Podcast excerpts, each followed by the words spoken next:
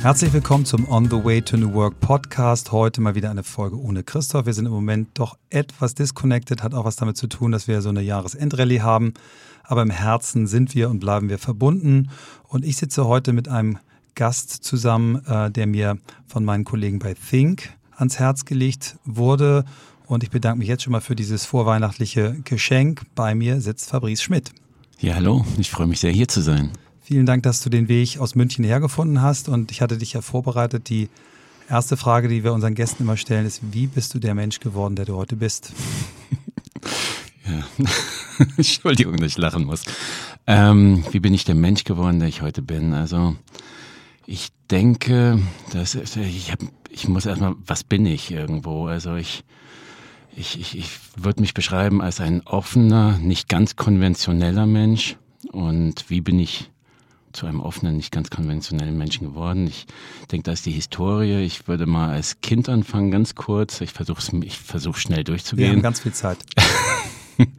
ähm, erstmal ein schlechter Schüler. Ähm, vielleicht auch ähm, mehr die Qualifikation darin gesehen, schlecht zu sein. Das war also, vielleicht lag das auch in meinem sozialen Umfeld oder ich weiß nicht genau. Und das hat mich sehr lange geprägt. Also ich bin wirklich mit Ach und Krach immer durch die Schule gegangen. Ich habe dann irgendwann auch die Schule öfters abgebrochen, bin nach Österreich gegangen, war dort Holzfäller, habe irgendwie Kühe gemolken, bin dann wieder zurück, bin dann auf ein Sportinternat gegangen, hat mir tierisch Spaß gemacht, aber Schule immer noch nicht. Was für, ähm, was für ein äh, Sport war das, der dich da hingeführt hat? Leichtathletik, also Sprint. Ich war irgendwie von Natur aus, glaube ich, begabt und schnell diesbezüglich. Also weißt du noch, wie schnell deine beste 10, Zeit? 10,9. 10,9 auf 100 ja, Meter, wow. Ja. Also insofern, insofern ja. Und das, das ging eigentlich ganz zügig, hat auch wirklich viel Spaß gemacht. Und irgendwann habe ich dann doch irgendwie Abitur gemacht, habe dann noch studiert und äh, das hat dann plötzlich Spaß gemacht. Also das war sehr selbstbestimmt und habe ich mich eigentlich, letztendlich war es auch so, dass ich erstmal gar nicht studieren wollte. Ich bin irgendwo immer hin und her geflogen und mein Bruder hat mich eingeschrieben und ich sollte plötzlich Wirtschaftsingenieur werden, ähm, was ich eigentlich als, nachdem ich in der elften Klasse sitzen geblieben bin, was in Hessen gar nicht möglich war, dachte ich immer, weil ich den Ursprung des Koordinatenkreuzes nicht gefunden habe. Also es war, insofern war es dann doch irgendwo eine Herausforderung, aber die dann plötzlich wirklich Spaß gemacht hat. Und dann hatte ich das Glück, beruflich äh, zu Bertelsmann zu kommen, und zwar zu BMG. Und ich kam mir trotzdem tendenziell ähm, ja nicht besonders äh, dynamisch vor oder nicht besonders irgendwie geeignet, aber das sahen meine Vorgesetzten anders und ähm, ich hatte dann das Glück plötzlich, ich Mitarbeiter des Jahres zu werden. Ich glaube, das wurde ausgerufen irgendwie extra für mich und weil ich, glaube ich, sehr unkonventionell engagiert war mhm. und da auch erfolgreich hat, äh, viel Erfolg hatte. Was war dein Bereich im, bei BMG? Bist du so ENA eher? Das war nee, das war das war eigentlich klassisch dann ähm, Sondervertriebskanäle aufzubauen. Also ich bin morgens irgendwie zu Aldi geflogen und habe Flippers verkauft. das, und das war sehr erfolgreich. Also Damals haben ich, die Menschen ja noch CDs gekauft. Ja, ne? ähm, Aldi hat, glaube ich, 250.000 Stück abgenommen wow. und Shibo auch, also Sondervertriebskanäle und das habe ich dann gut gemacht.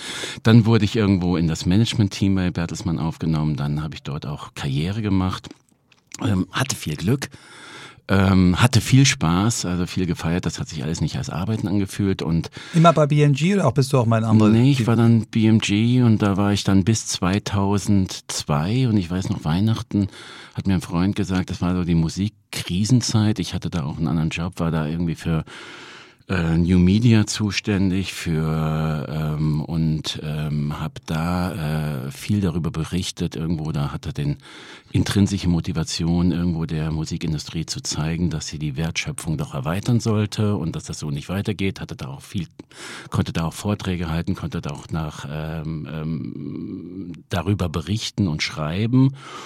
Und äh, Dezember 2002, das weiß ich noch, hat ein Freund ENA gesagt, naja gut, es gibt so einen, eine Person, die wirklich sicher im Sattel ist und das bin ich.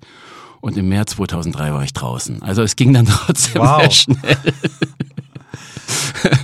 ähm, weißt du, hat man dir gesagt, warum du draußen warst? Ähm, ja, nein, das war, also da, da, auch da hatte ich viel Glück. Also der Personalchef, der hat, ähm, das waren viele Veränderungen und ich glaube, ich war immer der Meinung, sagen zu wollen oder zu müssen, was ich irgendwie denke. Und ähm, in dem Kontext hat mich das, weil ich nicht vergessen, da europäische Personalchef zu sich gerufen, hat gesagt, Fabrice, jetzt halt einfach die Füße still.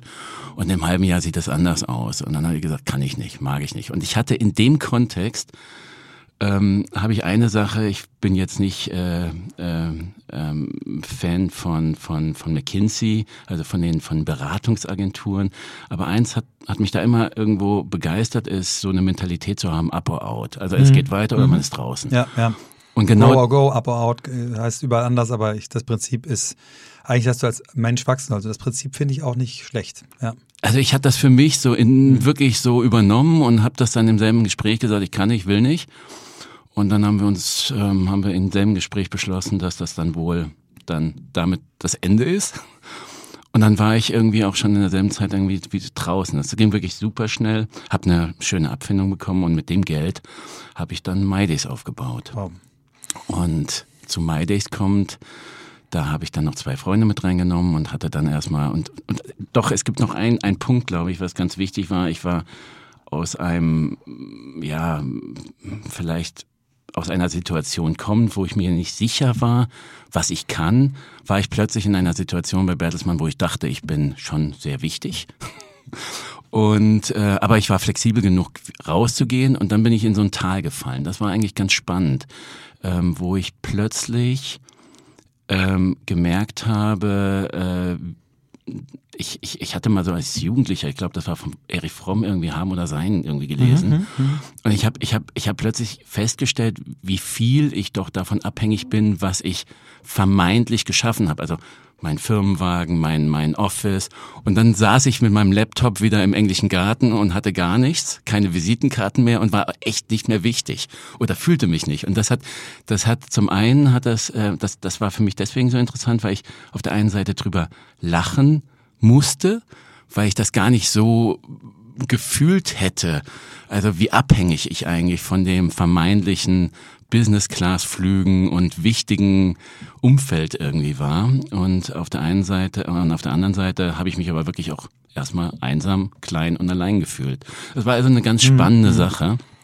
Saß ich da und habe dann halt am Businessplan von MyDays, also der Erlebnisplattform, mhm. rumgetüftelt. Da gehen wir gleich nochmal drauf ein, aber vielleicht noch, ist die Idee, zu, dich selbstständig zu machen, dir schon in, der, äh, in den Jahren davor immer mal wieder gekommen oder hast du gesagt, das eine ist zu Ende, was mache ich jetzt? Och, ich könnte ja Unternehmer werden. Wie, wie war das so? Nee, die Idee war schon, schon öfters da. Also ich, ich wollte 2000 den Webmaitre gründen. Ähm, ich koche gern oder ich esse auch super gerne.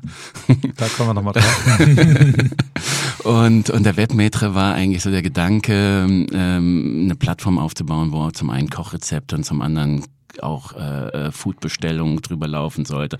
Dinge, die damals eh nicht gelaufen wären. Also das Ding wäre gegen die Wand gefahren. Ähm, Oder du wärst jetzt der Weltmarktführer. wenn du es gut gemacht hättest. Ja, vielleicht, vielleicht. Nehmen wir es nehmen wir es so, aber ja, nein. nein also ähm, in derselben Zeit, und das war 2000, hat mir eine Freundin ähm, aus Amerika hat geschrieben, ähm, Fabrice, please stay in BMG. Outside, it's a bloodbath here in the US. Das werde ich nicht vergessen. Hat es so geschrieben. Das war gerade so schon die Anfangsphase hier, war man noch mitten in der Euphorie der der Dotcom-Zeit oder der der und in USA war es schon irgendwie die die Zeit abgeschrieben. Also das ist nicht so schnell rübergeschwappt, wie es jetzt, glaube ich, die Dinge passieren, sondern war wirklich so ein Zeitlag ja. irgendwo da. Ähm, das war das war ganz spannend und dann hat sie mir das gesagt und hat gesagt, Fabrice, mach das nicht. Und dann habe ich gedacht, okay, eigentlich geht's mir gut. Und das war so ein Punkt, wo ich mich da ernsthaft mit dem Thema Unternehmertum auseinandergesetzt mhm. habe, was natürlich mir erleichtert hat, 2002, Ende 2002, Anfang 2003 zu sagen, ich mache jetzt was mhm. selbstständig. Also das war und die Idee zu MyDays, vielleicht erzählst du auch nochmal, was MyDays genau ist. Ich weiß es natürlich, aber vielleicht einige nicht. Ähm, wie, wie ist die Idee gekommen und was ist die Idee? Die Idee ist, ähm, die Idee sind Erlebnisse schenkbar zu machen. Äh, das lag eigentlich daran, das waren auch so zwei Gedanken. Ich war in der Musikindustrie fand ich super, hoch emotional, toll. Und dann habe ich mir gedacht, was könnte ich machen, wo es auch noch ein Produkt gibt, das mir gefällt. Und das Thema Erlebnisse fand ich immer spannend, also Thema Fallschirmspringen und so weiter. Und das habe ich dann eigentlich, wollte ich das, ähm, waren das auch immer Themen, die ich an andere verschenkt habe. Und ähm, insofern habe ich dann in England, das war äh, Red Letter Days, habe ich gesehen. Also die kam, also die Ideen kamen nicht von mir, wobei ich auf dem Kontinent der Erste war, der es gemacht hat. Ähm, so, also auf dem Festland sozusagen, außerhalb der Insel. Ähm, also Jochen Schweizer kam auch nach Der dir. kam nach mir, das war witzig. Ich habe ihn dann dreiviertel Jahr später irgendwo getroffen. Äh, und ich habe ihm eigentlich aus der Misere so ein bisschen geholfen. Er hatte ja irgendwie da sein, sein, sein Bungee-Jump-Unglück äh, in der Zeit und äh, hatte dann, äh, war mein erster Anbieter für Bungee-Jumpen. Und äh, das heißt, du hast mit ihm zusammengearbeitet? Der, also das war einer ja. der Anbieter ja, ja, klar. Also ich habe ja ganz ein, genau einen Lieferant sozusagen. Genau, Lieferant, ein, genau, das meine ich. Ähm, das wäre und in der Zeit habe ich äh, ihn dann gesehen und mit ihm gesprochen und dann haben wir gemeinsam in dem Gespräch beschlossen, dass wir zusammenarbeiten, dass wir das irgendwo. Ich war auch ganz, fand ich gut seine Expertise und ähm, dann habe ich aber relativ schnell gesehen, dass die Zusammenarbeit doch so nicht funktioniert und dann haben wir die Sache wieder, sind wir da auseinandergegangen und er hat da seine Jochen Schweizer Plattform mhm. dafür dann genutzt, um da auch so eine Erlebnisplattform rauszumachen. Mhm. Also insofern ist es relativ und in der Zeit haben wir uns da auch ganz gut gebettelt und dann hatten wir Höhen. Aber es ist wahrscheinlich nicht so schlecht, zwei zu haben, weil du äh, immer im Wettbewerb bist. Genau, es gab aber in der machst. Zeit plötzlich mhm. noch viele andere, die, also das ist dann plötzlich wie Pilze aus dem Boden geschossen.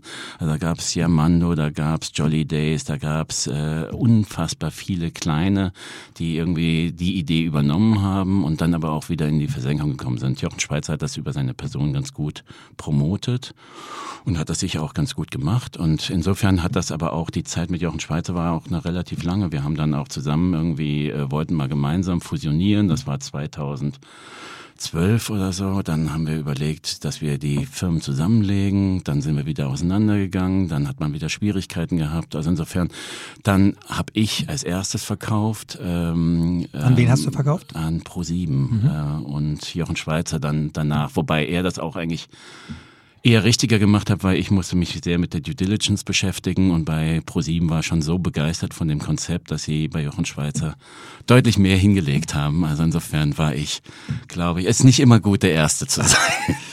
Und erzähl doch mal ein bisschen von dem Geschäftsmodell, wie man das, wie man sowas entwickelt. Was natürlich, du musst auf der einen Seite musst du Lieferanten haben, die diese, weil du willst ja nicht selber die Events veranstalten, sondern du musst, musst guten Content, gute Lieferanten haben. Auf der anderen Seite baust du Beziehungen zu Menschen auf, die das verschenken. Also es ist so ein klassischer Marktplatz, der ja eigentlich so das komplexeste Modell immer ist, was man so im Netz aufbauen kann. Wie, wie war das? Also wie, wie, was habt ihr für Herausforderungen gehabt? Was habt ihr für Probleme gehabt? Wann hast du gemerkt, wow, da geht richtig was ab? Ähm, wie war das? Da, da und, ich, warum da hast du verkauft? Kann ich ja bis morgen irgendwie ja, drüber reden. So geht das. Das ist Podcast.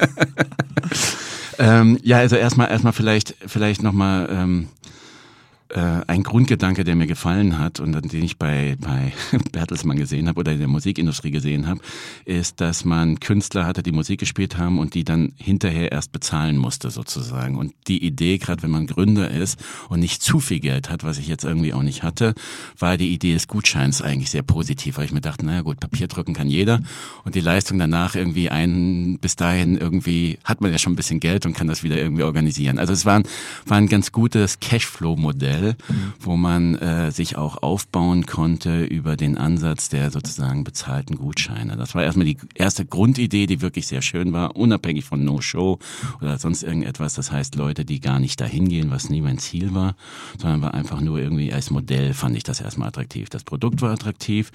Die Tatsache, dass es viele sehr kreative Menschen in Deutschland gibt, gab und gibt, die ganz tolle Produkte irgendwo haben, aber diese nicht vermarkten können und man sie dabei unterstützen kann, hat mich auch sehr fasziniert. Das heißt, ähm, man muss es so sehen, dass gerade in diesem Erlebnissegment, also wir hatten, wir hatten da Leute, die hatten zwei Quads, haben die angefangen zu vermieten oder verleihen äh, und hatten dann irgendwie ein Dreivierteljahr später 15 und haben ein kleines, kleine Firma rausgemacht. Und es gab immer, äh, davon gibt es ganz, ganz viele Modelle. Das heißt, wir haben haben, glaube ich, wirklich auch, auch Unternehmer, Kleinunternehmer dabei geholfen, ihr Business äh, zu skalieren oder größer zu machen.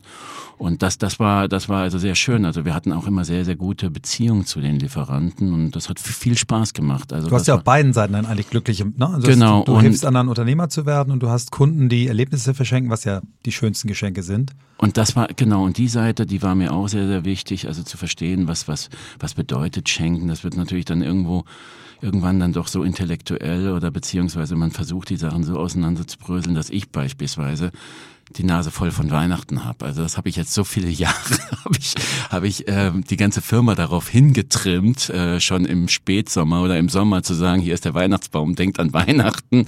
und denkt irgendwie, was bedeutet das? Das war das die unangenehme Seite irgendwie des Schenkens, dass man dann irgendwann äh, da ein bisschen overloaded ist. Aber die, die schöne Seite ist wirklich, äh, ich habe am Anfang auch gerade die Post von Leuten durchgelesen, die dann noch gesagt haben, Fabrice oder äh, liebes MyDays-Team, äh, hoffentlich werdet ihr mal nicht nicht so bekannt, dass euch alle kennen. Jetzt irgendwie mache ich mit euren Geschenken irgendwie alle meine Freunde glücklich. Und das war irgendwie, davon gab es ganz viele rührende Sachen, also wo wir auch Briefe bekamen von im Tauchkurs oder irgendwo äh, bei einer außergewöhnlichen, in der Iglo-Übernachtung, wo sich Menschen zusammengekommen sind, wo sie plötzlich irgendwie Paare entwickelt haben, wo sie uns geschrieben haben. Also das war so rührend irgendwie. Das war, war wirklich, das war sehr rührend. Und, und mir hat das immer, mich hat das emotional sehr gepackt und sehr viel Freude gemacht gemacht, dass man da schon äh, auch anderen, anderen Menschen was, was eine Freude irgendwo mitmacht. Also das, das war mir wichtig cool. und das ist schön.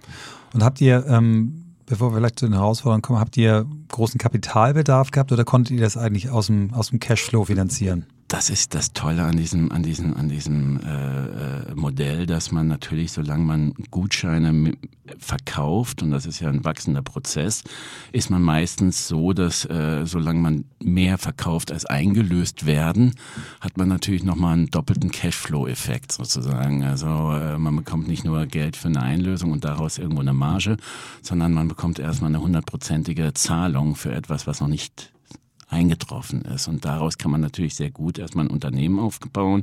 Heißt nicht, dass es einfach ist, heißt nicht, dass es funktioniert, sonst würden am Ende doch nicht so wenige übrig bleiben.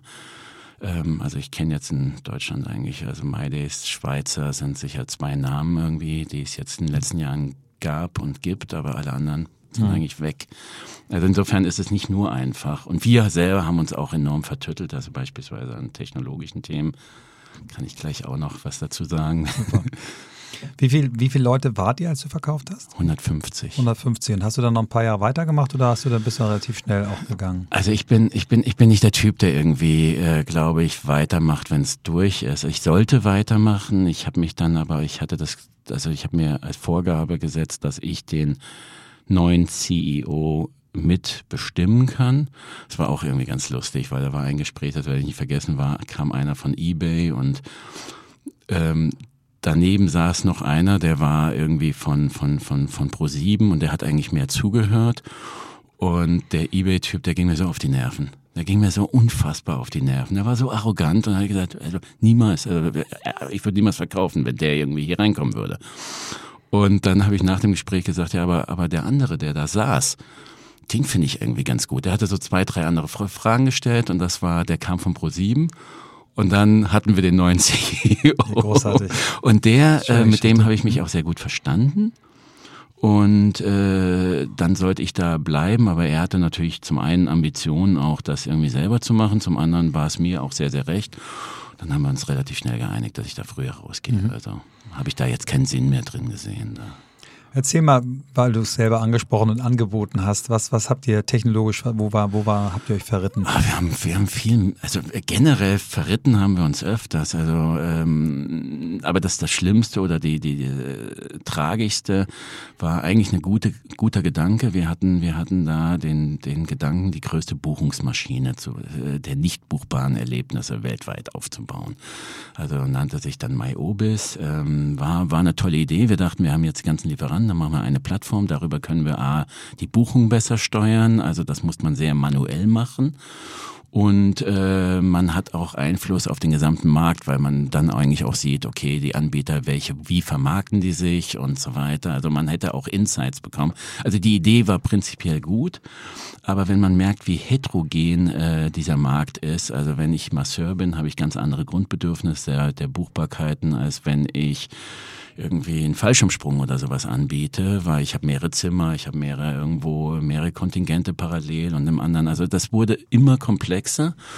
Und äh, wir waren als Management-Team der, der Komplexität nicht gewachsen, ganz ehrlich. Ähm, ich habe da, ich, das war schwierig, auf der einen Seite da den Fokus beizubehalten, zu sagen, simpel machen wir eine, eine simple Lösung, sondern wir haben uns da rein manövriert, vielleicht weil wir auch den Cache hatten, in immer größere Datenbankkonstrukte und immer größere äh, technische Herausforderungen.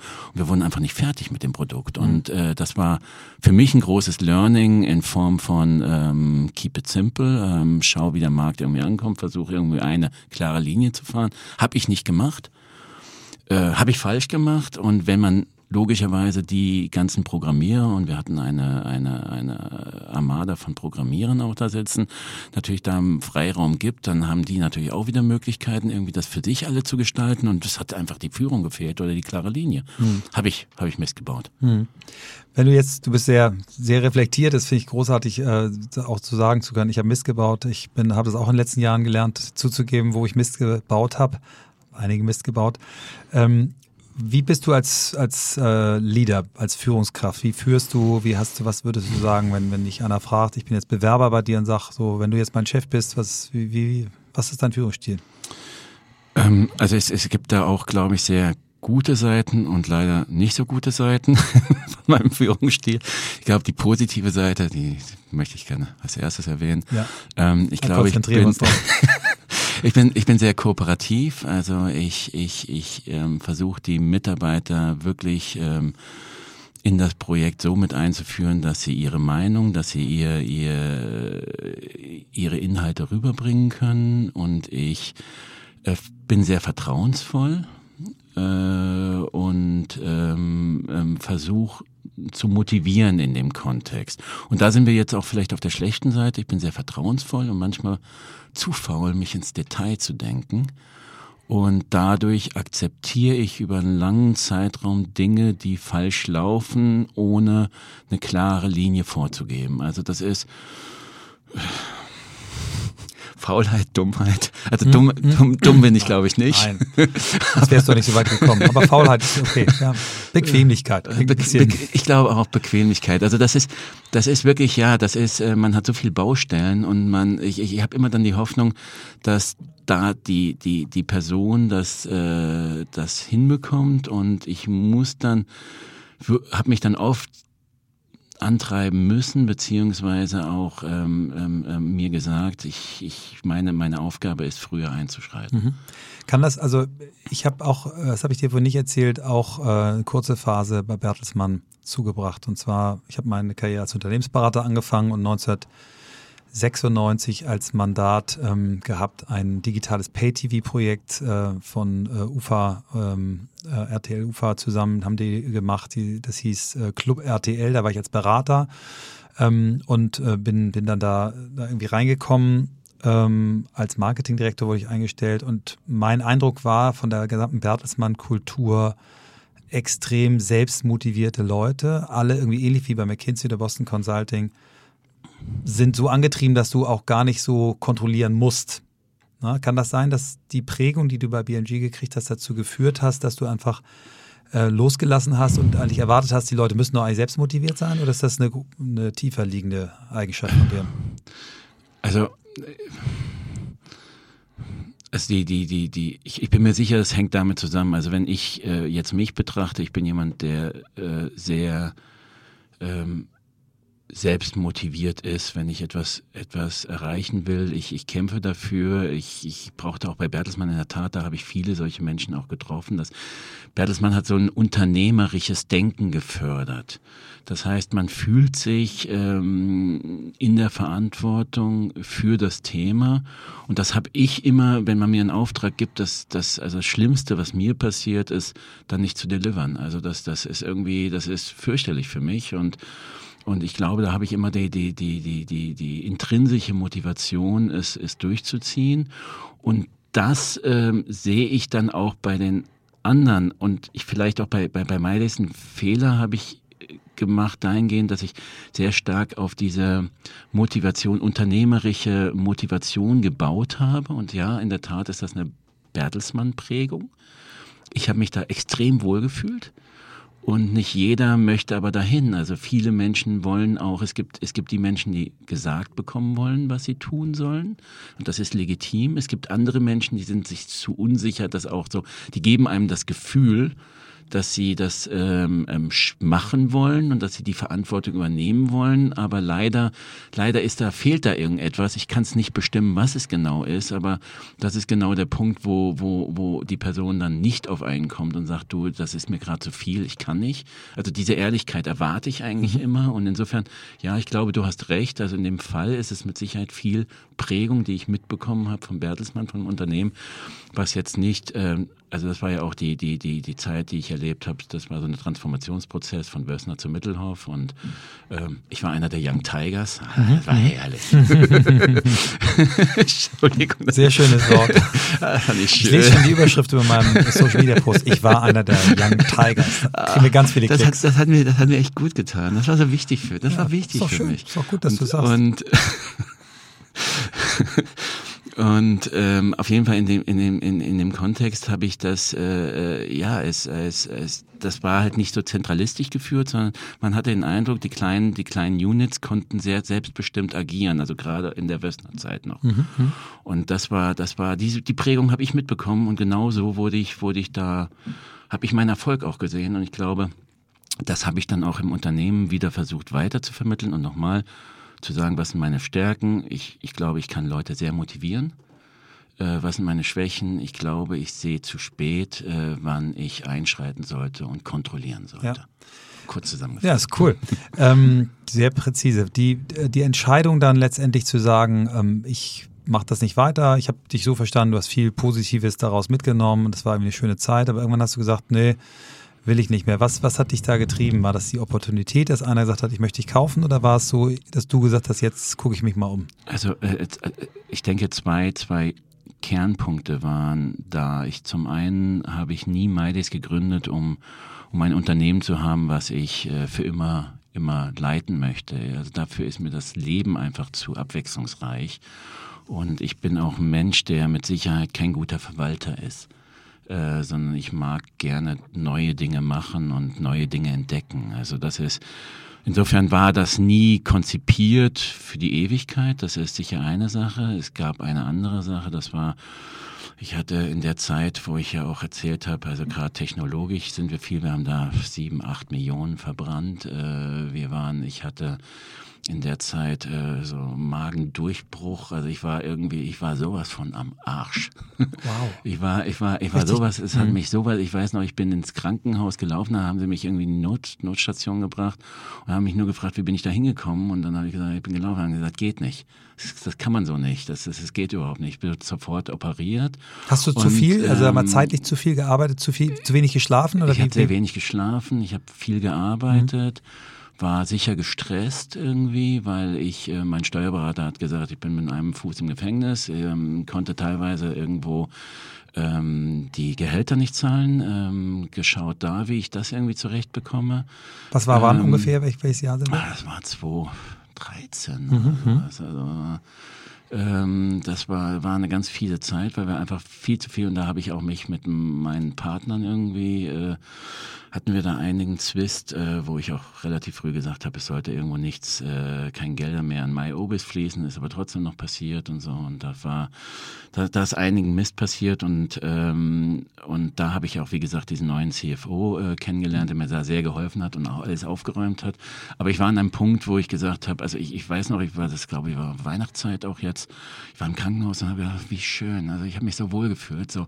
Ich war so glücklich, einfach im Bett zu liegen. Ich kann jetzt eh nichts ändern. Also vor sechs Jahren, quasi äh, Weihnachten 2013. Ja, ja, ja. ungefähr, ja, genau. Mhm. Ähm, und äh, äh, da kam, ähm, ähm, wie gesagt, da hatte ich dann diese neue Unterstützung und da haben wir das ganze Ding umgedreht und haben erstmal irgendwie, da, da musste ich auch Geld aufbringen. Das Witzige war, als Unternehmer habe ich nie Geld beiseite gelegt. Wir haben da irgendwie schon äh, 30 Millionen Umsatz gemacht oder so, aber ich habe nie irgendwie was rausgezogen, weil ich da irgendwie, weiß nicht, habe ich nicht dran gedacht. Also war mir irgendwie unwichtig. Und dann hat der, der, die Person, die ich da rein, der hatte dann so ein, so ein Zwischen, Zwischeninvestition reingeholt, irgendwie so ein Modell reingeholt und und ich sollte, da waren die Investoren da und dann haben sie gesagt, okay, und du investierst jetzt auch 120.000 Euro. Und ich wusste ganz genau, wenn ich denen sage, ich habe das Geld nicht, ähm, dann werden sie mir niemals glauben, weil einer, der schon so viele Millionen durchgeschleust hat und so, der muss also muss doch irgendwie was haben. Das, das kann den Brandschutzmauern. Das kann, das kann, nicht sein. Und ich hatte es aber nicht. Ja, ich hatte dann ja. irgendwie 60.000 und keine 120.000. Da habe ich gedacht, natürlich habe ich es. Und dann bin ich erstmal zur Bank am nächsten Tag gegangen, habe gesagt, ich will mir einen Porsche kaufen. Dachte, vielleicht finanzieren sie das, weil ich ja irgendwie noch Unternehmer war. Und dann habe ich aber das, das, das Glück gehabt und das war, und dann wollten die aber auch schon wieder irgendwelche Unterlagen von mir haben und natürlich BWA und sonst irgendwas. Also ähm, und dann bin ich, äh, zufälligerweise habe ich einen, jemand kennengelernt und dem habe ich die Geschichte erzählt und habe gesagt, ja, du, das wird aber mit 15 Prozent verzinst. Und ich wusste auch, dieses Weihnachtsgeschäft, das müssen wir überbrücken. Und ich wusste ja, wie das Business läuft und das Kerngeschäft, also da war ich sattelfest. Also ich wusste, es funktioniert und ich habe ihm das so erzählt, aber gar nicht. Und dann sagte er am Ende, du, ich leihe das Geld. Also nach dem Gespräch. Und dann hatte ich das Geld. Super. Mhm. Cool. War das ein Freund oder einfach ein Bekannter? Nee, das war, ja, das war ein Bekannter. Also mhm. so wirklich fernbekannt. Das ja. ist äh, jemand, den ich da vor dreimal gesehen habe. Super. Cool. Ja. Und dann habt ihr quasi den Winter, das Weihnachtsgeschäft mitgenommen dann und dann gesagt, jetzt suchen wir uns einen Partner? Nee, und dann, und dann haben wir es rumgerissen, dann haben wir, dann haben wir das Ganze neu strukturiert, dann war das wieder stabil. Aber ich war sehr müde. Ja, okay. Ich war einfach sehr müde. Ja, das ja. habe ich verstanden. Ja. Gut, also wir sind, äh, wir, nee, das ist super spannend. Also wir, wir versuchen ja immer möglichst solche Brüche in so einem Gespräch auch rauszubekommen. Wo, warum werden solche Entscheidungen? Das ist total gut nachvollziehbar und ähm, freue mich für dich, dass du das so gut überstanden hast und dann eben auch dann die, sag mal, die Ernte doch noch einfahren kannst. Es gibt ja ganz viele, die, die eben ich bin ein ähnlicher Typ. Ne? Ich habe auch in, in meinen Unternehmen nie irgendwie geguckt, dass ich jetzt möglichst viel Geld rausziehen kann und ich kann das alles total nachfühlen. Und ähm, das ist natürlich dann ärgerlich, wenn man weiß, man hätte es gekonnt, aber es ist zu spät und du hast ja aber alles, glaube ich, richtig gemacht. Und sagen wir jetzt, machen wir den kleinen Sprung. Ähm, du hast es dann verkauft, hast den, den ähm, Nachfolger für dich gefunden und dann war auf einmal der, der erste Tag, dass du nicht mehr arbeiten musstest. Wie war das und was hast du gedacht und wie hat sich dein Leben weiterentwickelt? Ja, war beschissen. Entschuldigung. Läuft so gut für mich. Super. Erzähl, warum? Nee. Ja, weil ich, ähm, ähm, ähm, ich hatte ja von der dieser einen Stufe bei Bertelsmann so Dings so eine gewisse Lehre, beziehungsweise und, und die habe ich dort viel massiver gespürt. Also ich, ich, ich, ich, ich meine, ich habe das da nicht gemacht, ich habe es ja gemacht mit dem Gedanken, ich kann jetzt machen, was ich will. Ich hatte ja genug Geld. Ähm, ähm, ähm, ähm, habe dann gleich irgendwie eine Reise mit der Familie äh, geplant äh, nach Südamerika und alles, alles, alles super. Ähm, und mir ist aber der, der, der Himmel auf den Kopf gefallen relativ schnell, weil irgendwo habe ich gesehen, ähm, ich, ich, ich brauche ich brauch diese, ich brauche eine Herausforderung, ich, ich brauche das Gefühl. Also es hat mich so geärgert, wir hatten da zwei, also das war, da war Samuel, der Kleine, der war da irgendwie ganz frisch, nach zwei Jahre. Ähm, Emilia war noch nicht geboren, ähm, aber äh, äh, äh, ich, ich dachte irgendwie, wie toll ist es jetzt, mich wirklich da um die Familie zu kümmern.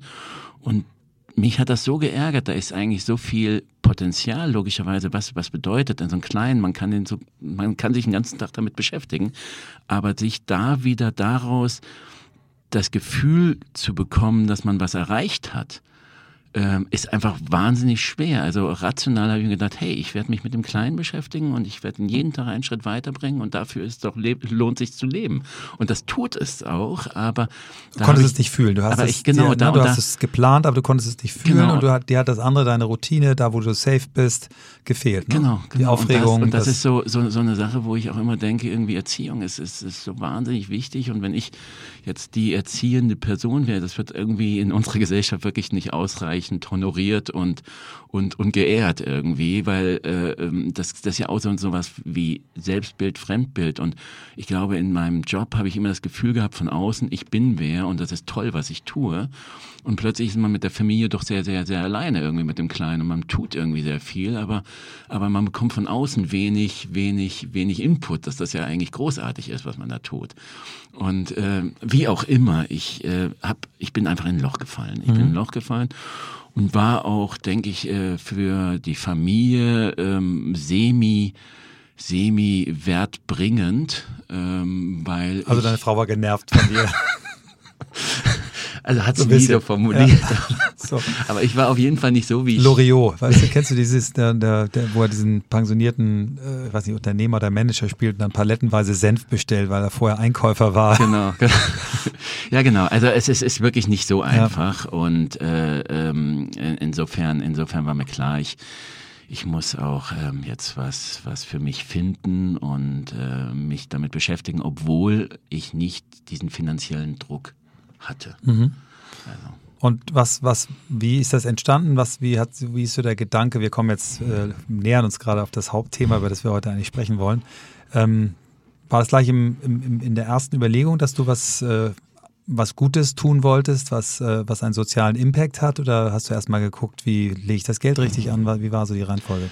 Also die Reihenfolge war die, dass ich schon bei, bei Meidis Zeiten mir das fest vorgenommen habe, eine Stiftung zu gründen. Und ähm, auch glaube ich schon irgendwie in der Zeit das auch gemacht habe.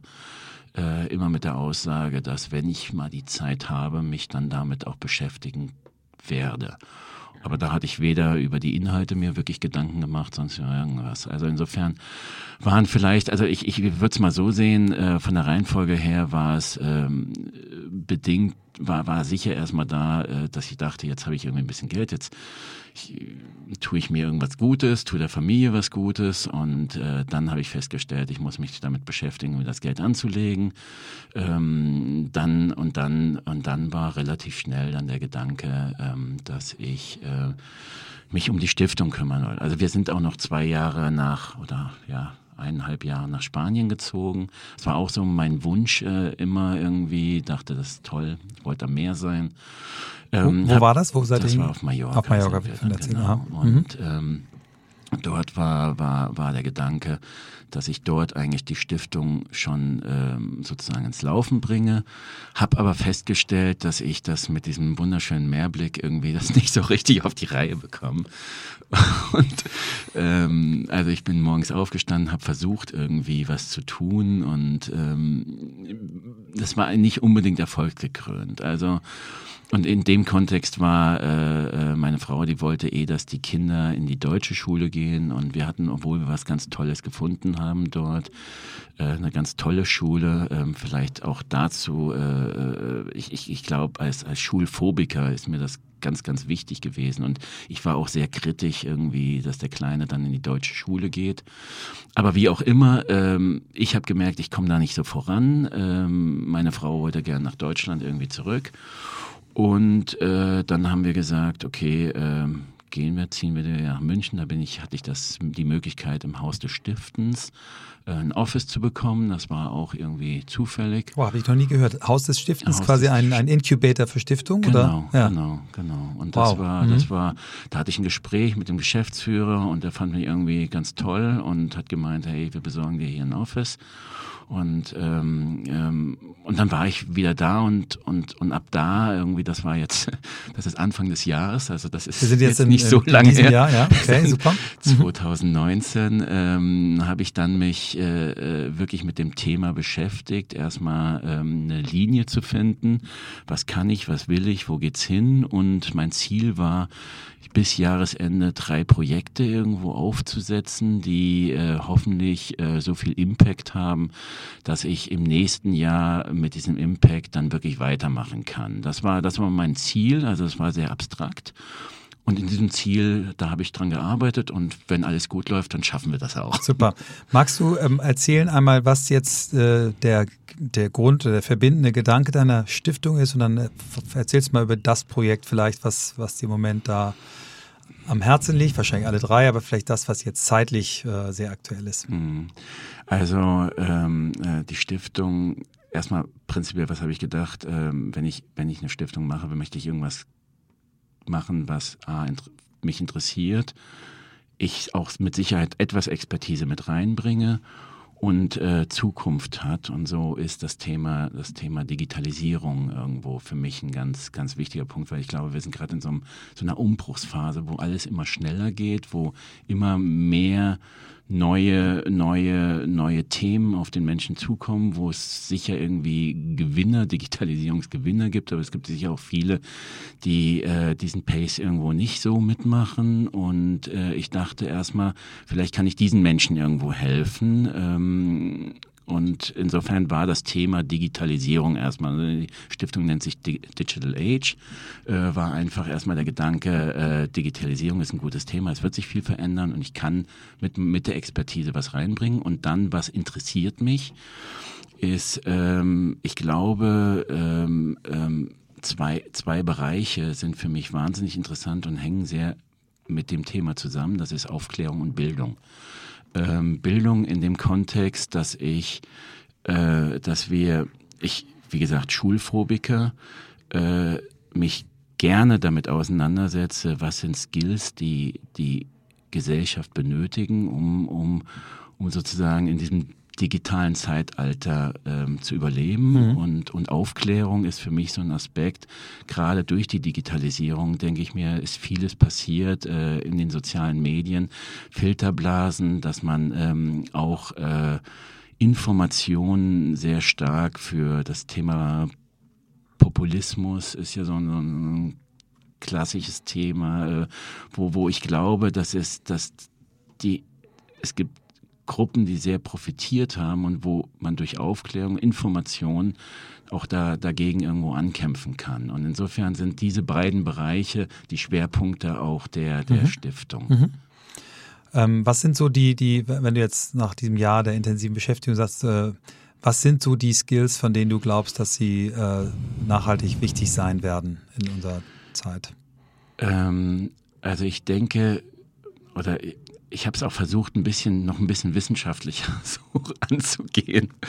Ähm, wir haben, wir haben ein, also du hast die Unterstützung geholt. Einer der Grund, genau, der Grundelemente waren erstmal eine Studie aufzubauen. Es gibt die Digicom, das ist von der Europäischen Kommission, die hat irgendwo, glaube ich, 2013 hat gesagt, das Thema Digitalisierung muss eigentlich in das Grundwissen der Bevölkerung rein, europäische Bevölkerung. Die haben Skills aufgesetzt, die relevant sind.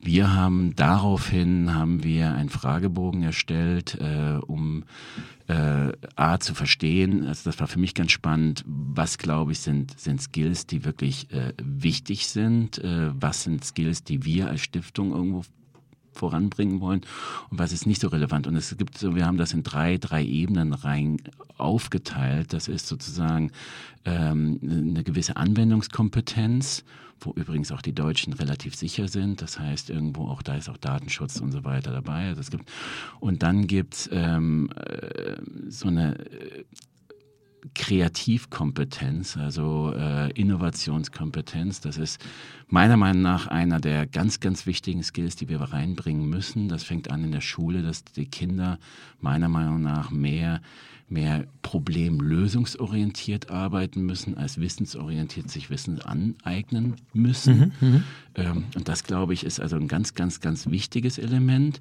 Und dann gibt es sozusagen die, dieses Thema Reflexionskompetenz, also äh, was ich irgendwo auch als Aufklärung da definiere. Das heißt, zu wissen, wie man mit Informationen umgeht, zu wissen, was das, äh, in, in, in, wie die Informationen, die man bekommt, zu selektieren, auseinanderzuhalten sind. Und das ist, ist, halte ich auch für sehr, sehr wichtig. Und ich glaube gerade und interessanterweise, ich möchte jetzt auch nicht zu sehr auf die Studie eingehen, weil die wird noch veröffentlicht. Ähm, und äh, interessanterweise sind aber gerade in dem Bereich äh, Innovation äh, und Aufklärung, also für mich Bildung, Aufklärung, aber nicht in Form von Wissensaneignung, sondern in Form von Kreativität, sind da wirklich große Mankos gerade in Deutschland zu, mhm. zu sehen. Mhm. Und die halte ich für sehr essentiell wichtig für die Zukunft, dass wir auch als Gesellschaft vorankommen und dass wir die Digitalisierung so nutzen, dass sie äh, wirklich nicht zu einem Überwachungsstaat führen, mhm. mhm. sondern zu einem, äh, zu einem Land, wo wir Probleme, jetzt auch das Thema Umwelt, viel besser lösen können durch Technologie und durch, durch, durch die richtigen, richtige Anwendung sozusagen dieser Technologie und Nutzung der Technologie. Ja. Und das ist für mich eine ganz, ganz spannende Sache. Also ich habe die Möglichkeit, viel zu lernen und das ist das größte Glück, in dem ich gerade bin. Super. Ich ja, ist ganz großartig. Resoniert auf ganz vielen Ebenen bei mir.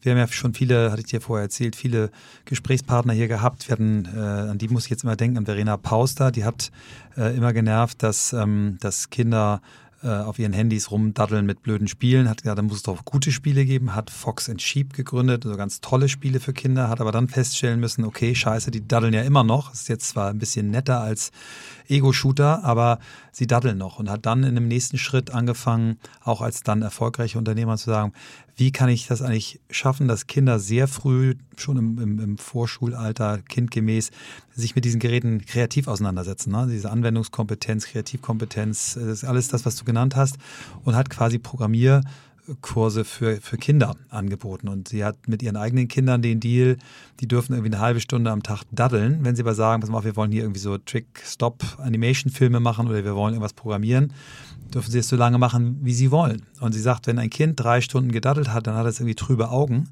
Wenn ein Kind aber drei Stunden etwas Kreatives, etwas erschaffen hat, äh, kommt es mit leuchtenden Augen. Und äh, habe ich mal gefragt, okay, wie kontrolliert ihr das? Ja, also wir wollen dann schon, dass unsere Kinder uns abends auch zeigen, was sie dann so gemacht haben und die lieben das auch. Und die, da wird nicht beschissen, sondern das ist wirklich dann so ein Ehrenkodex, den die Kinder schon drauf haben. Und ähm, das finde ich toll und, und von daher glaube ich, dass du da an einem ganz wichtigen, zentralen Thema bist. Aber es ist ja, sehr, sehr breit und, und du hast gesagt, ihr habt jetzt schon drei konkrete Projekte angestoßen. Eins wollen wir ja jetzt ganz konkret mal hören. Erzähl doch mal, warum ist Social Media so ein großes Feld? Du hast schon angedeutet mit Bubble und mit, mit äh, den Themen, die wir alle kennen, äh, die ja dann auch im nächsten Jahr, wenn der Wahlkampf dann wieder losgeht in den USA, ähm, der Vorwahlkampf wieder wichtig wird. Ähm, warum hat dich Social Media jetzt als eines der ersten Felder so angefixt? Ähm, ja, weil es ähm, interessanterweise wirklich äh, ein, oder ein, ein, ein, ganz großes Problem von Social Media ist meiner Meinung nach, das sieht man auch, dass, dass Hassnachrichten einfach viel mehr geliked werden und man viel schneller in irgendwelche Filterblasen darüber reinkommt, wenn man was Negatives sagt, als wenn man sich kritisch damit auseinandersetzt mit irgendeinem Thema, wo man viel weniger Zuspruch unmittelbar bekommt. Das, was wir äh, machen wollen, ist eigentlich, dass das äh, mit dem mit dem Projekt Out of Social ähm, ist, äh, einen digitalen Bewusstseinstag äh, sozusagen einzuberufen.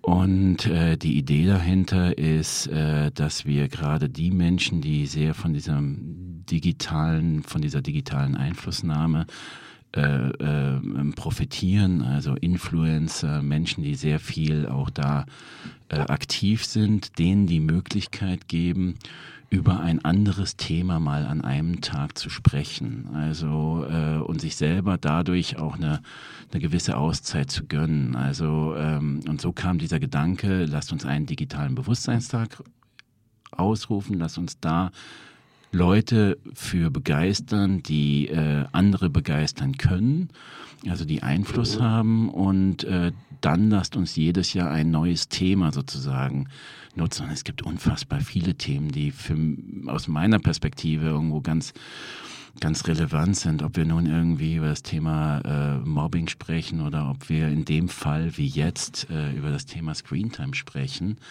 Ähm, da, da, da gibt's, es gibt einfach unfassbar viele tolle Themen, über die, glaube ich, sehr viel ähm, Unwissenheit oder Unklarheit auch da ist, aber was sehr, sehr viele Menschen interessiert. Und wir haben jetzt ein Thema ausgesucht, das ist Screentime. Das ist, äh, ich glaube, ganz viele Menschen sind sich einfach unsicher, was das bedeutet, äh, äh, den ganzen Tag auf den Screen zu schauen. Oder was kann ich meinen Kindern sagen, wie viel sollen sie eigentlich schauen, was ist gut, du hast ja gerade angesprochen, wann datteln sie, wann sind sie aktiv, wie gehe ich mit diesem Medium um?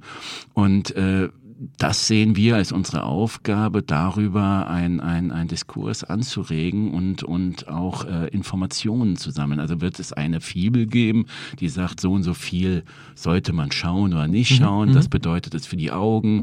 Was bedeutet es irgendwo, also wo Fakten da sind, aber auch sehr, sehr viel Emotionen. Und, und das ist einfach, und sich allein, ich, ich wünsche mir, dass wir alle uns auch ein bisschen bewusster werden, ähm, wenn ich beispielsweise auf dem Spielplatz bin und ich nehme mich nicht raus, dann neige ich gerne dazu zu sagen, was gut für die Kinder ist, aber selber hänge ich selber an meinem Smartphone und, und ja. statt irgendwie mal auf mich auf die Kinder zu konzentrieren mhm. und, und also ich glaube auch solche Dinge, die sind ja auch teilweise, also man, man muss es nicht so verbissen sehen. Also aber, mhm. aber, aber, aber eine Aufgabe, die ich denke, die wir haben, ist einfach, mach es dir bewusst. Sei, sei bewusst, wenn du jetzt irgendwie an einem Screen hängst, dass du es hängst und, und, und, und versuchst nicht nur deinen Kindern zu sagen, sondern versuch denen das auch Der vorzuleben. Vorbild, ja. ja. ich habe das große Glück, dass ich einen, einen also zwei Söhne habe, die beide wundervoll sind. Der, der Jüngere allerdings da zu dem Thema noch inspirierender ist, der, der irgendwann mal zu mir gesagt hat, Papi, du postest zu viel. Und ich dann so, das ist sehr, redet so auf den Punkt und nicht, nicht eine halbe Stunde am Stück, sondern dann auch, wir waren in New York, waren irgendwie auf dem Weg in unser Büro. Ähm, und zehn Minuten später sagt er, nee, und da habe ich dann so gesagt, okay, was, was wäre denn richtig, wie viel? Und dann wieder zwei Minuten Pause, einmal pro Woche. okay, also wir haben jetzt den Deal, ich poste nichts, nichts Persönliches mehr, sondern er sagt, für einen Job kannst du viel posten, wie du willst. Da weiß ich ja, ist irgendwie wichtig, aber das fand ich ganz, ganz toll. Und dann, äh, ich fotografiere unheimlich viel, gerne. Ähm, meine Frau hat immer gesagt, du versteckst dich hinter dem Ding. So ist auch ein nicht, nicht teilhaben. Und mein Sohn hat irgendwann auch gesagt, Papi, behalt's doch einfach mal in deinem Herzen, was du gerade siehst. Du musst nicht alles fotografieren. Das war auch so ein Satz, wo ich gesagt habe, wow, so damals 16, 17 Jahre alt, ähm, jetzt 21, ähm, schon toll, auch was Kinder eigentlich so grundsätzlich so haben und, und wie viel wir ihnen durch dieses vielleicht zu viel, zu früh mit der Technologie sie im Auto stillhalten, was wir ihnen da so nehmen. Also deswegen bin ich ein ganz großer Fan von dem Projekt. Vielleicht magst du noch erzählen, wie das jetzt von der Mechanik laufen soll. Was wird genau passieren? Wo werden wir davon sehen? Ja, also im, im Prinzip von, von, ich hatte das große Glück, ähm, da auch einen Freund in deiner Ex-Firma, mhm. deiner Firma äh, zu haben ähm, und der, äh, mit dem ich das Projekt zusammen erarbeitet habe. Kannst du euch den Namen sagen? Äh, Tobias Grimm. Tobias, ein großartiger, Tobi. ganz großartiger Kreativer. Tobi Lito Lindo, ich es sagen. Ja. Ähm, und äh, ja, sehr kreativ und das macht eigentlich, ich hatte, ich hatte schon, schon auch für andere Themen irgendwie äh, einige Jacuzzi Zeiten irgendwie, wo wir Wein, Wein im Jacuzzi getrunken haben und äh, philosophiert haben, was wir alles machen können. Also das macht immer wieder super viel Spaß. Tobi, hallo, solltest du es hören. Also. Ja, ich werde dafür sorgen, dass es ähm, Und äh, der Gedanke ist, äh, dass auch Gruner und Ja äh, wird auch dabei sein. Das heißt, äh, ähm, wir und es werden viele Influencer dabei sein und äh, äh von der Mechanik her wird es so sein, dass man auf eine Seite von, von Influencern kommt, äh, auf dem jeweiligen und der auch mitmacht und da wird man einfach nur einen Post haben out of social und wird dann irgendwie weitergeleitet auf eine, eine, eine, eine Landingpage und ähm, die dort wiederum äh, genau das Thema erklärt und auch, wo der Influencer auch die Möglichkeit hat, irgendwie darüber irgendwo seine Meinung, seine Statement zu setzen. Mhm. Und äh, momentan sind auch noch, ähm, ja, es werden viele Aktionen parallel Super, da zu dem genau. Thema laufen. Das heißt, wenn jetzt, äh, wir wollen ja noch mit äh, Tobi auch besprechen, wann wir diese Folge hier äh, bestmöglich ausstrahlen, weil er soll das Ganze ja ein bisschen unterstützen. Ähm, wenn jetzt Menschen äh, von unseren Hörern, wir haben ja Folgen, die von über 30.000 Leuten gehört werden, wenn, und da sind auch einige Influencer dabei, ähm, wenn wir also quasi helfen wollen, äh, dann würden wir also auch an dem Tag, äh, das wird der, nochmal sag mal. 25. 25. Dezember, eine wunderbare Idee. Am ersten Weihnachtstag, das ist ja wirklich der Tag, wo die Familie zusammensitzt, wo, wo man auch vielleicht nicht unbedingt jetzt noch äh, durchdrehen muss, sondern wo man einfach mal sein kann, wo man, man auch ist. Zeit hat, darüber mal ja. irgendwie nachzudenken wieder und nicht genau. genau. in dieser Hektik eigentlich selber ist, irgendwie die Vorweihnachtszeit. Wir, wir würden dann quasi den Hashtag Out of Social nutzen, würden auf die Seite hinweisen. Die ist dann wahrscheinlich äh, outofsocial.com oder ist es .org? Welches genau, ist? das ist .com. Ja, super. Prima, dann werden wir das auch nochmal in den Show Notes äh, berücksichtigen, dass wir da auf jeden Fall helfen können. Und der, der gewünschte Effekt ist, ist, ihr wollt gerne, dass die Menschen wirklich anfangen, darüber nachzudenken und, und sich damit zu beschäftigen. Genau, der, der, der gewünschte Effekt ist, dass sozusagen der Startpunkt, also es, es, es soll der Startpunkt eines, eines digitalen Bewusstseinstags werden. Mhm. Und das mhm. wird, wie gesagt, immer wieder stattfinden. Einmal im Jahr wollen wir das machen. Und der gewünschte Zustand ist, einfach reflektieren, einfach drüber nachdenken, einfach mal sehen, irgendwie, äh, es reicht ja schon. Wie gesagt, Reflexion ist für mich das Wichtigste und dass man, dass man sich, sobald ich etwas weiß, warum ich etwas tue, dann ist es auch schon wieder legitimer. Super. Nur das Datteln ist irgendwie schlecht. Ja, prima. Äh, wenn du noch irgendwie noch was zu den anderen Projekten sagen magst, freue ich mich auch noch kurz zu den anderen dreien. Ja, die, die, die anderen drei, also wie gesagt, das, das, zwei, das, genau. zwei, mhm. das zwei ist äh, einmal diese Studie, das mhm, war für mich genau. ganz wichtig, weil es war für mich die Grundlage erstmal zu verstehen, wo steht Deutschland. Mhm. Wann wird die erscheinen? Wann wird die veröffentlicht? Die wird Anfang nächsten Jahres veröffentlicht. Mhm. Ähm, und ähm, das Kann man sich die dann also auch kostenlos runterladen, ja, irgendwo ja, genau, genau, da werden wir das da nochmal nachreichen. mit Sicherheit. Mhm. Ähm, und die zeigt eigentlich letztendlich auch auf, wo Deutschland, wo Deutschland steht, wo die anderen Länder, europäischen Länder, wir haben dann sieben weitere Länder irgendwo mit in, in den Cl ins Cluster mit reingenommen, um eine Vergleichbarkeit zu haben. Äh, ganz Europa wäre mir zu teuer gewesen, das konnte ich mir nicht leisten. Hast du sehr, also mit der Stiftung finanziert? Ich habe das jetzt erstmal, nee, nee, ich habe das jetzt, äh, für mich war dieses Jahr erstmal so, so, so, das Entree war, alles selber zu finanzieren, alles selber zu machen, um dann was vorzuweisen und dann finde ich irgendwie, nächstes Jahr habe ich die Hoffnung, dass ich dann mit etwas vorweisen kann mhm. und dann auch Sponsoren finde, mhm. die sich da selber engagieren wollen. Aber für mich war es jetzt zu mühselig, ich dachte, zu ineffizient irgendwie mhm. mit Theorien irgendwelche Leute zu suchen. Wenn jetzt unter unseren Hörern und Hörern äh, Menschen sind, die über Budgets äh, verfügen und Lust haben, dich zu unterstützen, die finden dich dann auf der auf welcher Seite am besten? Äh, Digital Age also digitalage.org. Genau. Ähm, und können da auch Kontakt aufnehmen. Können da Kontakt genau. aufnehmen, genau. Und ähm, wir wollen auch noch dieses Jahr, wollen wir auch noch für Facebook, also eine Facebook-Seite machen und so. Also das ist in unserer ja. kleinen Gruppe, ist das wirklich immer, es ist jetzt nicht alles so einfach. Nein, es ist ja ganz klar. Du, wir, wir, wir starten gerade. Genau. genau. genau. Und ähm, das, das, das ist das eine Thema. Das mhm. andere Thema ist Aprender Programmat. Das ist eigentlich ähm, von einem Freund, der an der Uni, in, der Professor in Spanien ist, der hat mich verwiesen an ein Freund, der, der irgendwie momentan äh, im Silicon Valley ist, der das Thema Programmierung auch in den Vordergrund gebracht hat und für Kinder. Und das, das Thema haben wir jetzt irgendwie, wir haben es übersetzt und, und machen gerade die Filme. Da hilft übrigens auch der Tobi wieder. Ich glaube, mhm. seine Kinder sollen da irgendwie die Sprach das entsprechend reinsprechen ähm, und äh, damit wollen wir sozusagen ähm, das Datteln etwas reduzieren und das sinnvolle auseinandersetzen, weil wir auch in der Studie gemerkt haben, dass interessanterweise Wissen zum Thema Programmierung und Programmiersprache unmittelbar korreliert mit äh, Kreativität, also die wir auch da benötigen. Also das ist ganz, ganz spannend. Das mhm. habe ich erstmal so gar nicht in dem Kontext gesehen, konnten wir aber anhand der Studie sehen. Also insofern wollen wir gerade diesen Bereich äh, Programmierung, Programmierlernen äh, auch ausbauen auf der Seite. Super. Die letzte Frage, die wir äh, häufig unseren Gästen stellen, würde ich dir auch gerne stellen. Was sind so Dinge, die dich inspiriert haben, die dich inspirieren? Also wir fragen nach Büchern häufig, was sind die Bücher, die dich am meisten geprägt haben? Kann aber auch ein YouTube-Film oder ein TED-Talk sein oder kann auch ein Mensch sein. Also was hat dich auf deinem Weg inspiriert und, und weitergebracht? Bist gleich durch, du hast es gleich geschafft. ich wusste, dass so eine Buchfrage kommt. Und ich, ich bin, ich bin, ich, ich lese so schrecklich langsam, dass ich meistens. Kann nur eins sein. Was, es die Bibel ist, ganz egal. Also, Ähm, oder, Die Bibel ist es nicht. ähm, wobei ich, äh, ich ich finde, ich finde ja ich, das Thema. Also ich habe, ich habe im Rahmen des Businessaufbaus habe ich eigentlich die Kirche immer doch als Vorbild genommen, weil ich mir dachte, das haben die schon ganz gut gemacht. sie Branding, das, das haben die, akustisches Logo, also die haben das alles ganz gut hingekriegt. das haben die also Ja. wirklich gut Und hinbekommen. zwar auch die Also, verschiedenen Religionen, das da, stimmt. da, ja. das ja. ist schon irgendwie ganz, da, da kann man sich einiges abgucken. Ähm, ich habe ich hab interessanterweise, ähm, es ist, ist wicht, äh, witzig, weil mich inspirieren immer Menschen und das sind aber immer wieder unterschiedliche Mhm, Menschen und von denen mag ich gerne was abgucken.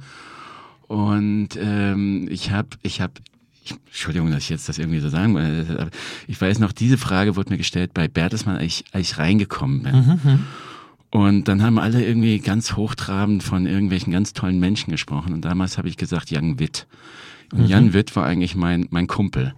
Aber der ist so richtig Schön. durchgestartet, irgendwie bei Mercedes und dann mit seinem, mit seinem, ich weiß noch, das war so ein, so ein Charakterkopf irgendwie. Der, der hat einfach gemacht, was er wollte. Und ich weiß noch, der war in 15 Assessment Centers und immer rausgeflogen, weil er irgendwie, äh, weil er nicht gepasst hat. Und irgendwann hat er es dann irgendwie geschafft und er ist extrem durchgestartet. Und das fand ich so geil, weil er einfach, einfach, er war, wie er ist und, und, und hat das Ding durchgezogen und das hat er schon damals gemacht.